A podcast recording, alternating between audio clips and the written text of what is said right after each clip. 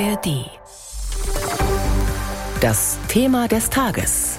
Ein Podcast von BR24.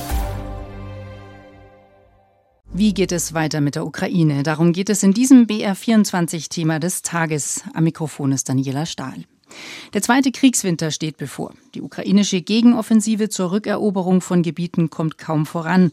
Und Russland greift offenbar wieder verstärkt die Infrastruktur an. Am vergangenen Wochenende hat es nach ukrainischen Angaben die bisher heftigsten Angriffe mit Drohnen seit Kriegsbeginn gegeben. Auch dank deutscher Luftabwehr für die Ukraine wurden fast alle Drohnen abgeschossen.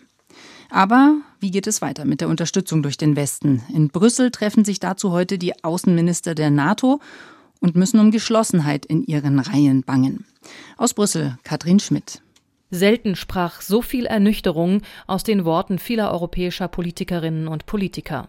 So auch bei Verteidigungsminister Boris Pistorius beim jüngsten Treffen der EU-Amtskollegen. Ich glaube, dass insgesamt wir jetzt eine Situation sehen, das ist ja offenkundig, die einerseits viele Bestandteile hybrider und digitaler Kriegführung hat, aber andererseits auch sehr an Stellungskriege aus dem letzten Jahrhundert erinnert. Äh, ein Abnutzungskrieg findet statt, die Geländegewinne wechselseitig sind außerordentlich marginal. Das heißt, es fährt sich fest. Die ukrainische Großoffensive also ohne durchschlagenden Erfolg. Vielerorts verteidigen die Ukrainer mit Tonnen von Material und auf Kosten vieler Menschenleben ihre Stellungen gegen russische Übermacht. Insgesamt entsteht ein Eindruck von auf dem Schlachtfeld nichts Neues. Das kann aber täuschen, so NATO-Generalsekretär Jens Stoltenberg. So what we see is intense fighting. Wir sehen die intensivsten Kämpfe seit Monaten. Und ja, die Frontlinie hat sich kaum bewegt. Aber den Ukrainern ist es gelungen, den russischen Invasoren schwere Verluste zuzufügen, gemessen an Personen und Verlusten, aber auch an der Zerstörung von Kampfkapazitäten. Und das sind erhebliche militärische Erfolge, selbst ohne nennenswerte Gebietsgewinne.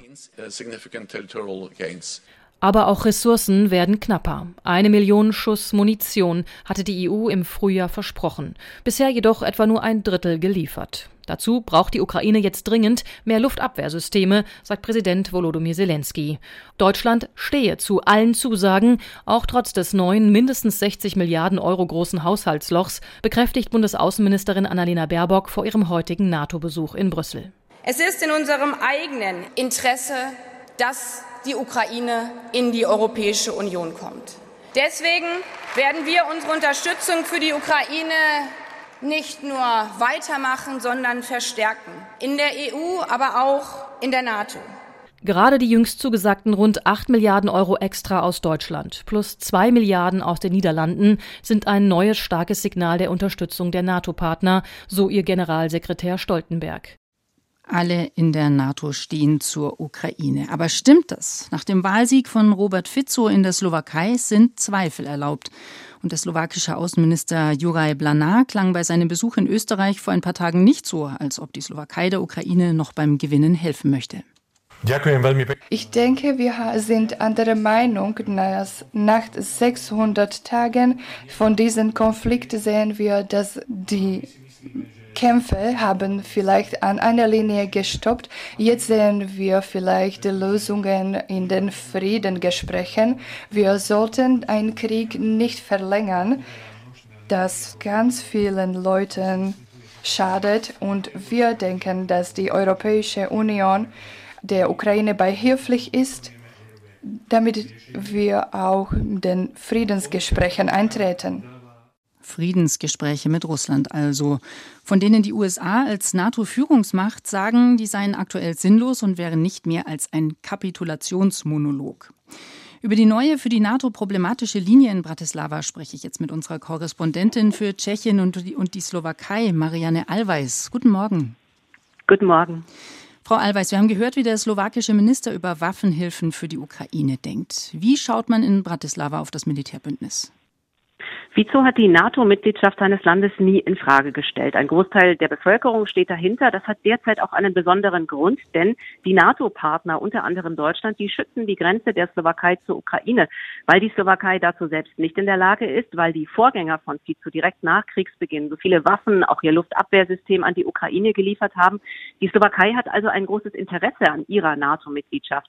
Vizo hat auch zugesagt, beim 2-Prozent-Ziel der NATO für die Verteidigungsausgaben zu bleiben, aber Er hat staatliche Waffenlieferungen an die Ukraine gestoppt. Die inzwischen viel wichtigeren Rüstungsgeschäfte der slowakischen Industrie, die stehen nicht zur Debatte. Zum Beispiel Susanna-Haubitzen für Kiew, die werden unter anderem von Deutschland finanziert. Ansonsten aber will Fico die Ukraine nur noch humanitär unterstützen. Mhm, er tritt also da auf die Bremse. Jetzt war Fico insgesamt schon zehn Jahre Premierminister und ist vor kurzem wieder in das Amt gewählt worden. Wofür steht der Mann?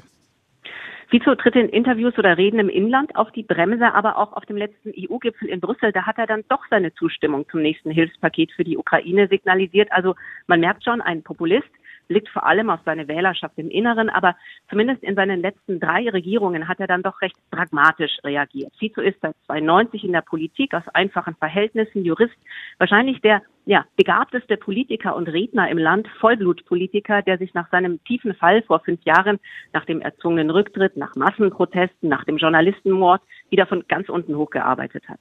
Hm. Beschreiben Sie uns mal die Stimmung in der Slowakei. Ist Fico jetzt dann trotz oder wegen seiner russlandfreundlichen Haltung gewählt worden? Fico ist in erster Linie wegen des Chaos unter der Vorgängerregierung gewählt worden. Die haben sich in Rekordzeit zerstritten, den Haushalt geplündert, ohne wirklich den Menschen zu helfen. Kurz Vertrauen in einen demokratischen Neuanfang verspielt. Aber eine Sache haben diese Vorgänger auf die Reihe bekommen und das war eine geschlossene Außenpolitik, eine klare, schnelle Unterstützung für die Ukraine.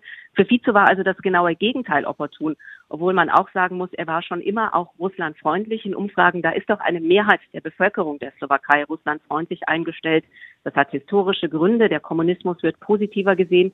Und vor allem pro-russische Propaganda ist ein Riesenproblem. Die verbreitet Fico. Und wir haben das auch beim Außenminister Blanar gerade gehört. Hm, aber wie kriegt man das dann innenpolitisch zusammen, wenn man auf der einen Seite Russland freundlich ist, auf der anderen Seite, wie Sie sagen, ein klares Bekenntnis zur NATO abgibt?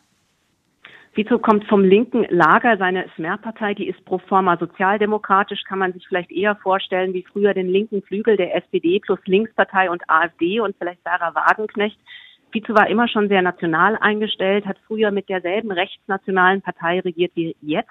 Das ist eine kleine Partei auf knapp über fünf Prozent gekommen. Die Rechtsextremisten, die haben es nicht ins Parlament geschafft, anders als erwartet. Dann Fico hat deren Stimmen abgegraben. Also für ihn passt das also so zusammen. Und jetzt vergleichen ja manche Fico schon mit Ungarns Premier Orban. Würden Sie dem zustimmen oder gibt es da auch größere Unterschiede zwischen den beiden? Ich glaube, es gibt schon große Unterschiede. Fico hat eine knappe Mehrheit bekommen im Parlament. Er selbst hat 23 der Stimmen bekommen. Das ist weit weg von dem, womit Fico regieren kann. Er hat keine Verfassungsmehrheit. Davor hatte das liberale Lager hier Sorgen.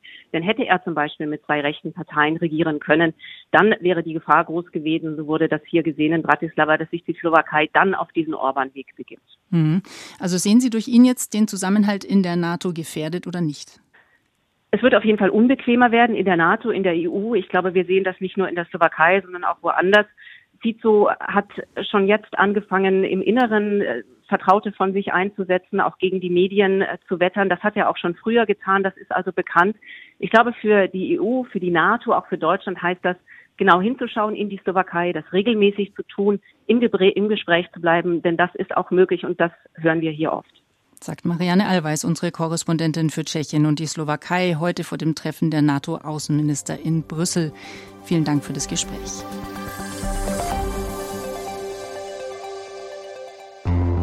Hi, ich bin Gregor Schmalzried. Ich bin Marie Kill. Und ich bin Fritz Espenlaub. Moment, ich glaube, irgendwas stimmt heute nicht mit Fritz. Der klingt irgendwie anders. Kannst du das nochmal sagen? Okay, warte kurz, Moment. Ich bin Fritz Espenlaub. Okay, sorry. Das gerade nämlich, das war gar nicht meine eigene Stimme, sondern eine künstliche Intelligenz, die meine Stimme kopiert hat. KI kann das schon. KI kann tatsächlich jetzt super gut Stimmen klonen. Aber den kompletten Podcast machen kann sie nicht. Zumindest noch nicht. Also künstliche Intelligenz überschwemmt ja gerade förmlich die Welt. Sie wird jeden Tag immer besser und deswegen beschäftigt das Thema auch nicht mehr nur Fachleute, sondern es beschäftigt uns eigentlich alle. Und deswegen stellen wir uns in diesem Podcast die Fragen, die so viele Menschen gerade beschäftigen. Sind wir jetzt bald alle arbeitslos? Kann ich Bildern im Internet noch trauen? Und wie kann ich ChatGPT in meinem Alltag am besten einsetzen? Und wann muss ich diesen Podcast nicht mehr selber aufnehmen, sondern kann einfach meinen KI-Klon hinschicken? Fritz, die Frage, die stellen wir erstmal hinten an, okay? Okay, na gut. Aber sie steht auf der Liste. Der KI-Podcast. Jede Woche in der ARD Audiothek und überall, wo es Podcasts gibt.